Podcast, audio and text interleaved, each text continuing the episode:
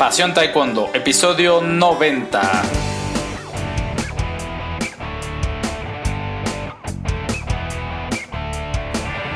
Hola apasionados del taekwondo, ¿cómo están? Bienvenidos a un nuevo episodio de nuestro podcast. Soy Luis Arroyo y les traigo este programa para todos aquellos enamorados del arte marcial del puño y del pie, del arte marcial de los golpes y las patadas del el taekwondo. Bien, pues el día de hoy... Eh, les traigo la segunda parte de la entrevista con David Navarrete, un enamorado de las artes marciales y del taekwondo.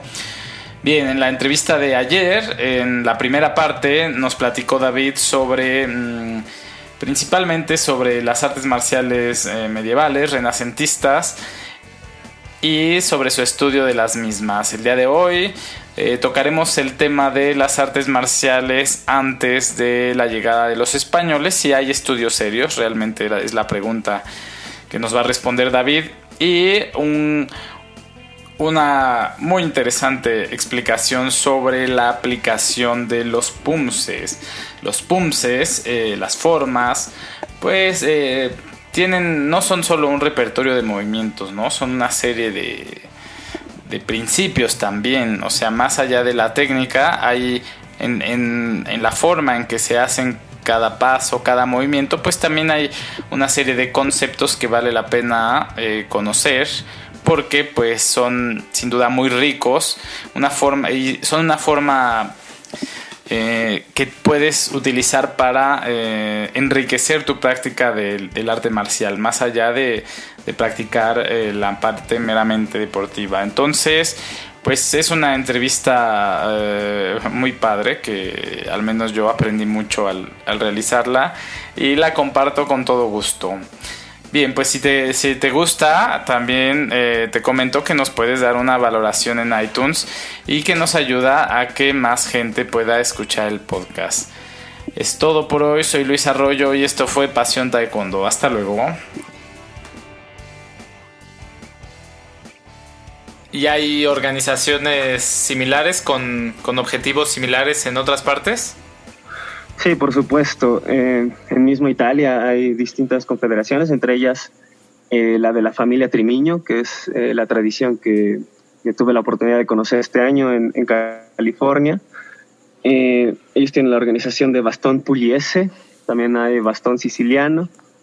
fuera de Italia hay distintas organizaciones que se dedican a varias vertientes de la esgrima histórica. La esgrima histórica puede practicarse con fines de investigación académica, como para averiguar cómo funcionaban las armas y los duelos en aquel entonces. Entonces, e, e, esta facción, digamos, de la esgrima histórica hace recreaciones, y, así se les llama, recreacionistas.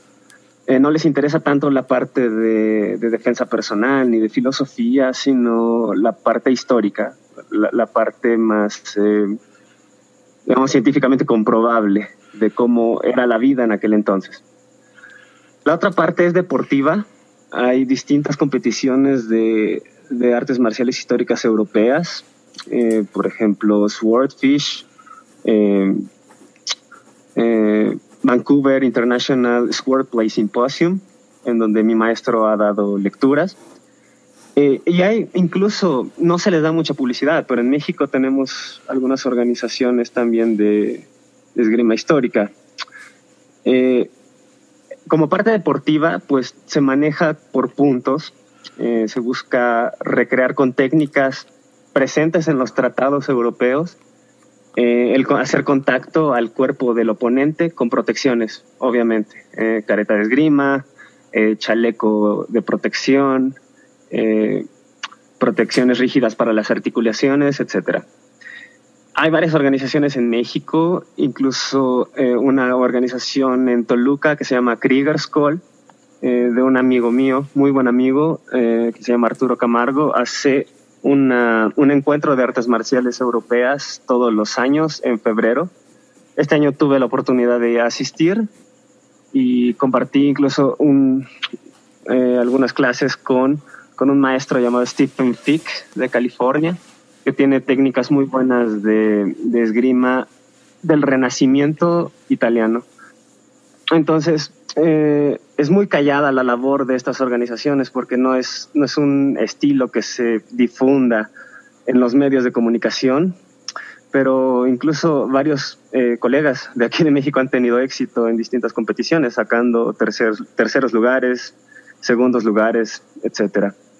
Eh, pues yo creo que es, es bueno que la gente de repente voltee a verlo y lo considere como, como una opción más si es que les interesa. Bien, oye, y hablando de, de las personas que comienzan el estudio de estas artes marciales con fines de recreación histórica, mm, ¿sabes o conoces si eso se hace aquí en México con las artes marciales pues precolombinas o de antes de la conquista? Ah, eso es muy interesante em, porque desgraciadamente no todas las personas eh, tienen acceso al, mismo nivel de información eh, que afortunadamente se ha dado muy bien en Europa eh, con la cuestión de mantener bien los tratados, las tradiciones familiares, las incluso las crónicas ¿no? que se daban de, de, las guerras en la Edad Media o en el Renacimiento. En México sí ha llegado a haber interés en, en conocer las distintas tradiciones de lucha indígena. Eh, recuerdo que hace un, tiempo existía una, un arte marcial llamado Shilam. Eh, supuestamente se basaba en, en, sistemas de lucha auténticamente precolombinos. Eh, por ejemplo, de, me parece que su sistema consistía en lucha mexica, maya y huichol.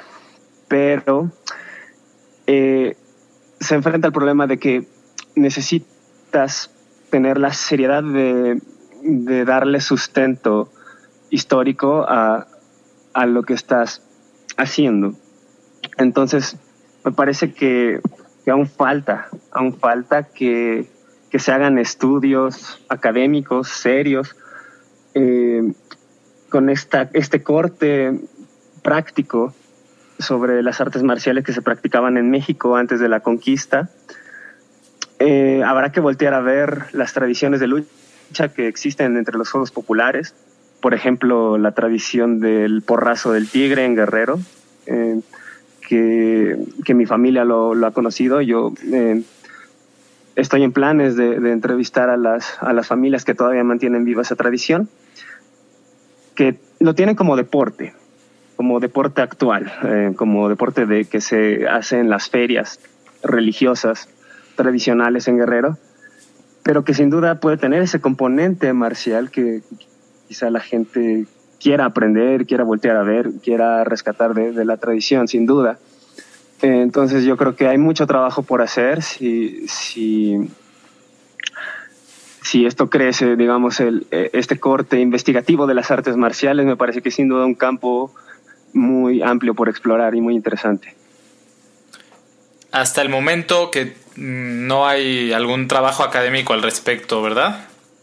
Eh, no, que yo conozca con la, misma, el mismo rigor con que se han manejado las artes marciales europeas, no, no existe. De acuerdo, David. Bueno, pues sí, sí, es un, es un tema que que es muy interesante porque seguro que había en su momento una muy rica tradición, ¿no? Eran pueblos muy guerreros. Así es, así es. Bien, pues si te parece pasamos ahora a la parte de, eh, de tu investigación sobre la aplicación de, de los PUMSES, ya para movernos ahora al, a Oriente, a la parte del, del Taekwondo. De acuerdo, sí, sí. Bien, pues eh, me comentabas que estás haciendo una investigación sobre la aplicación de, de los PUMSES de las formas para, para, la defensa personal, ¿no? De una aplicación ya más, más práctica, más allá de con fines estéticos o, o como un simple compendio de movimientos. Así es. Bueno, este interés viene porque eh, eh, después de haber, yo, fui partícipe de, de, la parte deportiva del taekwondo, evidentemente eh, siempre estuve muy ligado con, con el desarrollo que tiene actualmente eh, el deporte. Sin embargo, siento que es una visión incompleta de, de lo que realmente es el taekwondo, que cuenta con una historia muy, muy rica, a pesar de que es muy reciente. Eh, este, esta curiosidad, digamos, por la parte más tradicional, por la parte menos explorada del arte marcial, me llevó a leer algunos libros sobre la historia, sobre las influencias históricas del taekwondo, eh, y entendí que, que en cierto punto de la historia moderna, el taekwondo se involucró en intrigas políticas y militares muy fuertes dentro de Corea. Entonces era un arte marcial eh, bastante letal a nivel, en el nivel que se manejaba en aquel momento en Corea, por la Guerra Fría, por eh, la cuestión de espionaje alrededor del mundo. Eh, había una tradición muy militar del taekwondo que provenía de la fundación misma. Eh, para borrar todo lo que fuera japonés en Corea, se requería de tener tradiciones propias coreanas. Eh, una de las partes más importantes fue el arte marcial. Y eh, bueno, a través de, del estudio de diversas técnicas, tanto autóctonas de Corea como de fuera, como de, de Japón y China, pues se acuñó poco a poco el taekwondo, al principio con un corte muy militarista, después poco a poco abriéndose a la sociedad civil y después en abierta campaña para eh, sobrepasar a los japoneses en la popularidad de su deporte y lograr ser deporte olímpico. Pero en medio de todo este proceso, el, el arte combativo, la, las técnicas extraídas de experiencias de combate real, eh, están codificadas dentro de las formas, porque las formas son una herramienta didáctica para contribuir a, a la repetición eficaz de movimientos. Uno lo puede ver como cuando entrenan los ejércitos del mundo. Primero aprenden a marchar, aprenden los movimientos de cómo cargar un fusil, de cómo apuntar, etc. Sin, sin las armas en cuestión, eh, con la pura memoria a través de la imitación. Entonces, eh, las experiencias combativas se transmiten así no, no había otra forma, en, en Oriente al menos, más efectiva que las, que las formas tradicionales para que las nuevas generaciones aprendieran un sistema de combate. Y hay mucho desconocimiento de esa situación. Eh, se cree que las formas simplemente son una repetición de movimientos o son por cuestión estética, pero en realidad son herencia de estas eh, técnicas marciales. Ahora bien, por la deportivización del taekwondo, se ha perdido esta aplicación práctica, esta noción de que alguna vez esos movimientos fueron parte de un sistema combativo eh, real o incluso de corte militar. Eh, yo no dudo de que el hecho de que hoy el taekwondo lo puedan practicar millones de personas, incluidos niños, sea benéfico para, para todo el mundo. Pero olvidarnos de, de, la cuestión práctica, del el origen eh, pragmático de esos movimientos que hacemos en, las formas, es dejar incompleta la visión del taekwondo. Y creo que a través del interés de que, he visto de maestros internacionales por rescatar estas aplicaciones, te daba un ejemplo hace Orjan Nielsen, un maestro de Noruega, hace esta investigación eh, que se llama Haesul o aplicaciones de, de una forma en combate, eh, estudiándolo todo, desde las posturas hasta los giros, hasta la posición de las manos, el por qué, por ejemplo, el codo de la mano contraria a la que realiza una defensa o un ataque se jala hacia el pecho o hacia el cuerpo propio, eh, no, no, es por casualidad y no es por estética, sino que cada movimiento tiene una función. Y yo creo que el cuestionarse eso ha sido algo que, que está en deuda en muchos practicantes y el día de hoy me parece muy positivo que haya algunos practicantes que queramos rescatarlo.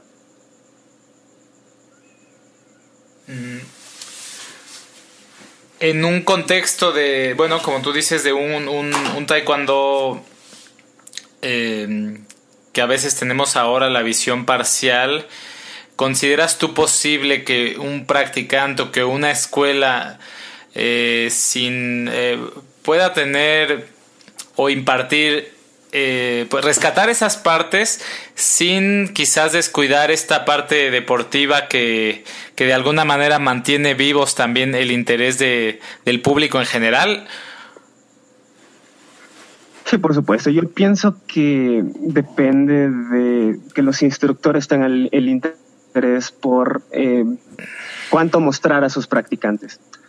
Eh, doy un ejemplo de, yo, yo entiendo que los doyangs eh, tengan actualmente una población más grande en niños y jóvenes que en adultos.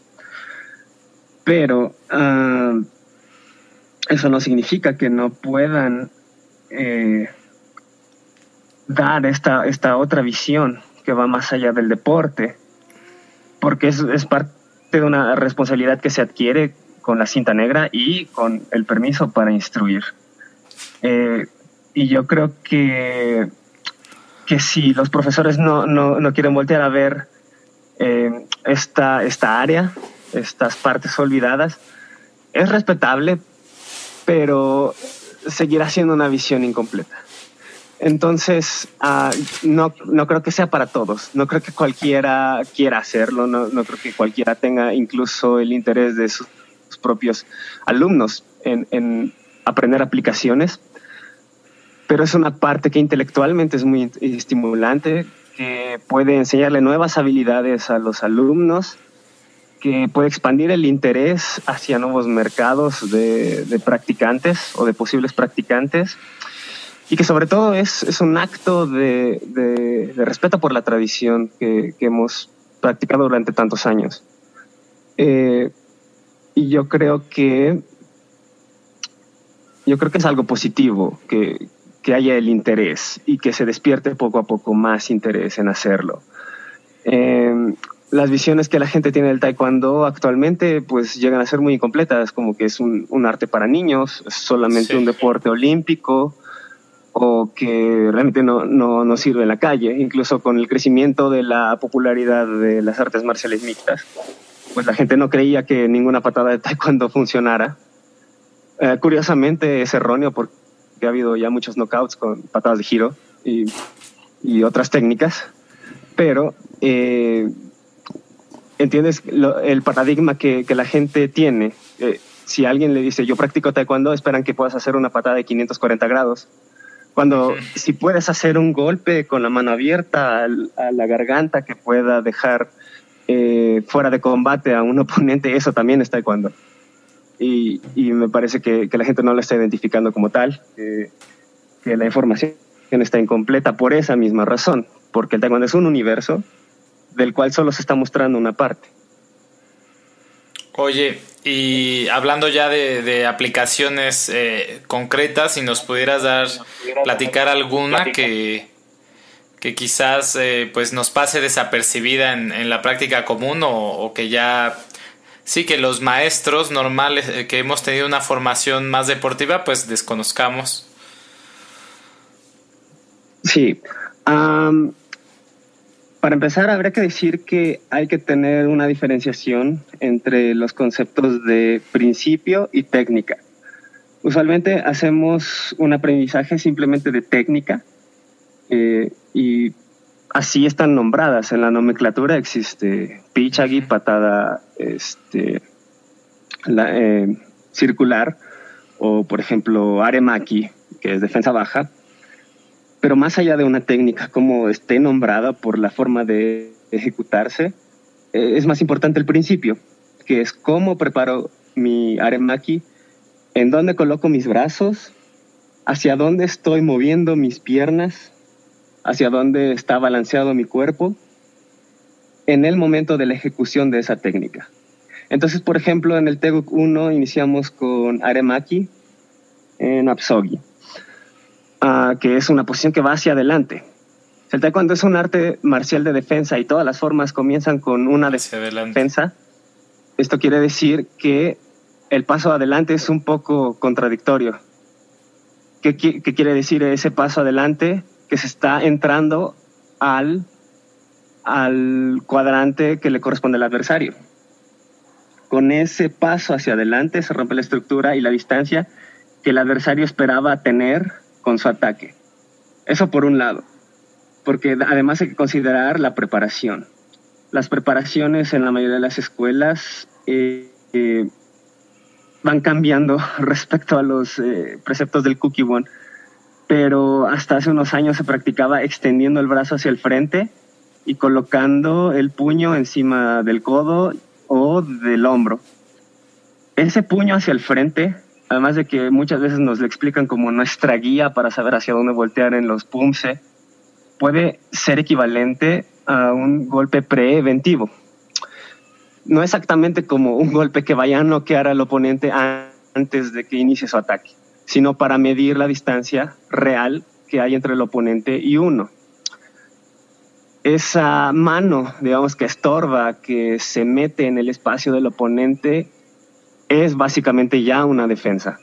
Es básicamente cortar el espacio y la posibilidad de que el ataque sea mayor. No es lo mismo recibir un impacto de puño cuando el brazo del oponente está extendido a cuando apenas estaba iniciando su trayectoria. Entonces esa colocación del brazo tenía un poco esa función. El paso adelante tenía la función de romper la distancia y de ya de entrada eliminar el problema. La mano que va arriba puede servir efectivamente como una defensa cuando ya un ataque fue generado, por ejemplo, con un golpe hacia el estómago, y es un bloqueo que después eh, conlleva un contraataque con la esperanza de que el, área eh, interna del oponente esté abierta. Pero por el principio de movimiento, que es la mano descendente, la mano que parte desde nuestra parte superior hacia abajo, tiene más aplicaciones al respecto. Tanto puede ser como romper un agarre a la solapa, eh, al que no solo le ponemos la mano preventiva para evitar que el oponente se acerque, sino arrancar, ya sea agarrando a la ropa o agarrando a la muñeca del oponente, el brazo hacia abajo y automáticamente abrir el área externa del oponente con eso. ¿Por qué? Porque el brazo que él estaba extendiendo es el mismo que no cubre su lado externo. Entonces, si giras tu brazo hacia el lado contrario, abre sus costillas, sus costillas inferiores. ¿Cuál es la técnica que sigue en el Teguk 1? Un golpe medio. Un golpe medio que muchas veces se explica que está el plexo solar, pero si ya tienes abiertas las partes blandas, las partes de las costillas, entonces el golpe puede ir evidentemente ahí. Entonces, esta es una especie de, de filosofía, yo diría, entendimiento de principio y técnica. Una técnica parte de oponer un principio.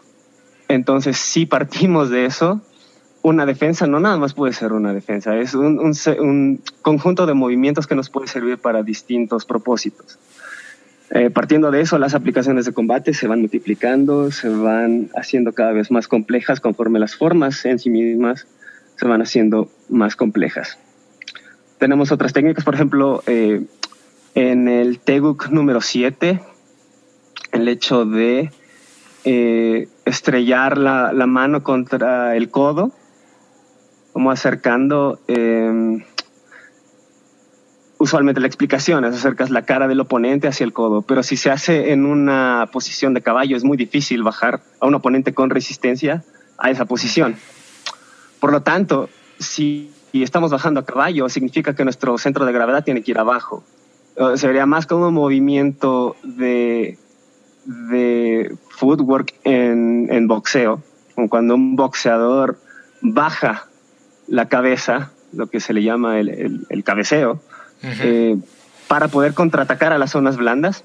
Ah, es lo mismo, en lugar de que el agarre fuera hacia la cabeza, agarre puede ser a una articulación que ya están intentando controlar tu cuerpo o a la misma espalda del oponente y el golpe de codo en cuestión entonces iría a una parte blanda del cuerpo o al plexo solar. Entonces, eh, no es que las explicaciones que se hayan dado bajo el paradigma de en el taekwondo solo se bloquea y se contragolpea con golpes y patadas, no sea correcta. Simplemente se trata de principios que pueden trasladarse más allá de un paradigma y que fueron codificados en formas para un mejor aprendizaje, para un aprendizaje mucho más efectivo hacia las nuevas generaciones. Y así como esos ejemplos de dos técnicas, pues hay muchísimas más. Eh, esto no, eh, para dar el crédito, no necesariamente es mi, interpretación. Eh, hay un libro muy interesante que se llama The Teguk Cipher de Scott O'Neill. Eh, es un libro en inglés que tiene y codifica distintas aplicaciones de cada parte de los Teguks, del 1 al 8. Y, ¿The Teguk Cipher? The Teguk Cipher, ajá, de Scott O'Neill. Eh, y el blog de Orjan Nielsen también trata sobre, sobre este tipo de cuestiones. Eh, además de ellos, pues hay, otros maestros como eh, Scott, em, perdón, Lee Dong-hee en Corea, un, un joven maestro de, de, Taekwondo que está impartiendo Taekwondo con más vistas hacia la defensa personal y la competición en kickboxing y no tanto en competencias de la Federación Mundial. Eh, su, su, canal de YouTube también es muy interesante porque sus aplicaciones sí son bajo el paradigma de golpeo y pateo, pero él extiende las técnicas que muchas veces no se pueden aplicar en el sparring real, como los ataques con mano abierta hacia la cara o hacia el cuello, como los ataques con codo a larga distancia, como por ejemplo también la técnica del el principio de coreo, que es eh, patada abajo y patada arriba. Una patada que rompe la inercia de un oponente al apuntar a la rodilla y después empuja al oponente en cuestión al apuntar a la cara o al pecho. Entonces ese tipo de interpretaciones y análisis de los aprendizajes y los principios del taekwondo es, es una ola que siento que debe de ser muy necesaria y cada vez más grande.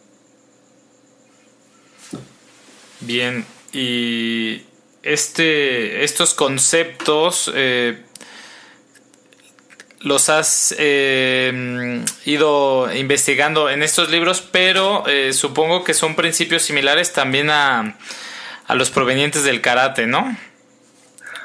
Así es. Eh, de hecho, hay, hay, otro libro llamado Bunkai Jutsu de Ian Abernethy. Es un maestro inglés de, de karate que hace precisamente estas interpretaciones en, en el caso del karate es con las katas. Y la interpretación para, en japonés se llama bunkai. Eh, estas aplicaciones buscan eh, entender no nada más el PUMSE como, como, una serie de movimientos, como te lo platiqué hace rato, sino el contexto real en donde se desarrollaron. Entonces en el karate es incluso más claro de ver, porque hubo un, periodo muy, muy, muy eh, claro en Japón cuando se estaba restaurando todo, eh, la sociedad en la restauración Meiji, que se le llamó más o menos a mediados del siglo XIX. Eh, se intentaba tener un, un, estilo de vida más occidental por parte de los japoneses, más moderno, introducir el ferrocarril y otros inventos de Europa. Entonces, la práctica del karate se les hacía brutal hacía como una, una cuestión muy poco civilizada. Entonces, las, las artes marciales, como un todo en Japón, terminaban con esta acepción de jutsu o arte de guerra. Pasaron a ser entonces un do o camino, un camino espiritual, más aceptado para, para la sociedad en sí misma. Los maestros tuvieron entonces que analizar los movimientos de las katas y entender que mm, el paradigma de, luchar por la supervivencia y el concepto de un golpe o una muerte que no eran aplicables a esa nueva filosofía de vida que iba a tener Japón. Por lo tanto, eh, el cambio de jutsu a do significó eh, un cambio de paradigma en las cuestiones de por qué se entrena, por qué la gente entrena artes marciales. Eso permeó eventualmente en todas las artes marciales, incluyendo la razón misma por la que usamos cinturones de blanco a negro, que fue gracias al fundador del judo Jigoro Kano, que introdujo esa, esa acepción de, de cinturones en todas las artes marciales, de Asia al menos. Em, y bueno, e, ese cambio de paradigma lo trata muy bien eh, Ian en Bunkai Jutsu. Me parece que es una parte histórica muy interesante y que podemos asimilar fácilmente con Corea. En Corea, obviamente, se dan casos muy específicos por la cuestión de, la Guerra Fría, de la guerra que separó familias, de la ocupación japonesa que pues hirió muchísimo el orgullo nacional de la sociedad coreana. Y es entendible, es entendible todo lo que ha pasado, tanto con el karate como con el taekwondo, pero eso mismo hace muy rica su historia y hace todavía más emocionante el investigar estos aspectos que desgraciadamente pues se han ido eh, ocultando, se han ido eh, empolvando en el archivo. De acuerdo, David, pues hasta ha sido creo que una, una plática eh, súper interesante que nos ha pues abierto una ventana a un mundo que yo creo que muchos practicantes desconocemos. No sé si tengas algún alguna parte que, nos quieras agregar, que nos quieras explicar más. Eh, sobre, sobre las aplicaciones de, de las formas. Sobre pues lo, lo, que, lo que quieras, algo pendiente para, para esta entrevista de hoy.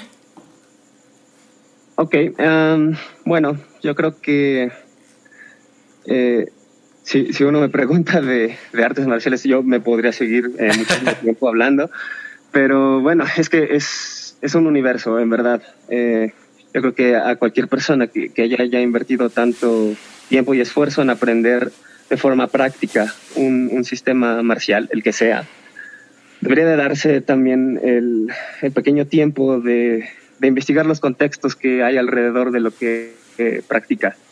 Eh, es algo enriquecedor, es algo que, termina de completar para uno eh, una gran pasión, muchos años de trabajo y de, esfuerzo.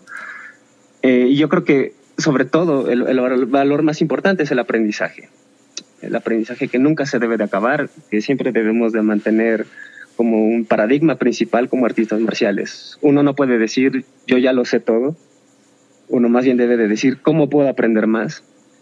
Eh, y siento que, que, a través de estos caminos, a través del conocimiento, de abrirse a las culturas, de entender a las artes marciales como una expresión más humana, eh, muy natural en todos los pueblos, pues se abre un mundo de posibilidades para, para cualquiera. Y la persona que esté interesada en conocer más de las artes marciales europeas o, o de esta parte de aplicaciones técnicas del taekwondo, pues eh, no debe de dudar en contactarme. Eh, si, si no te molesta, puedo dar mis, mis datos. Sí, no, claro, adelante y los pongo además en las notas del episodio, pongo todos tus datos para que te contacten, que para eso está el, el podcast.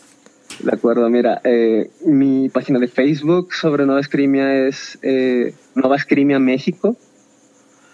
Eh, o pueden poner eh, facebook.com diagonal Novascrimex. Y el mail en donde puedo tratar cualquier cuestión de artes marciales es dav, D-A-V, punto, nav, N-A-V, H-E-R, arroba, gmail.com. Eh, también me pueden seguir en Instagram como David Naver.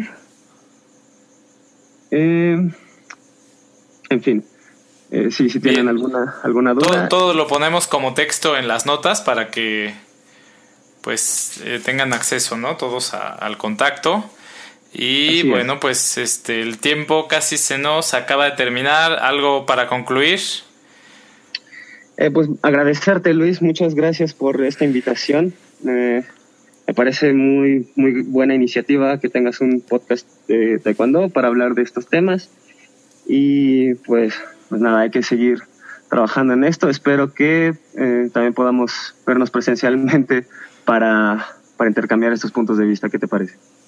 No, a mí me parece excelente. Te agradezco igual mucho. Este, pues ya hace tiempo que no nos vemos, pero en cuanto haya una oportunidad, este, vernos en eh, presencial o tenerte de nuevo en el podcast. Sería un placer. Claro que sí, mucho, con mucho gusto, cuando tú digas.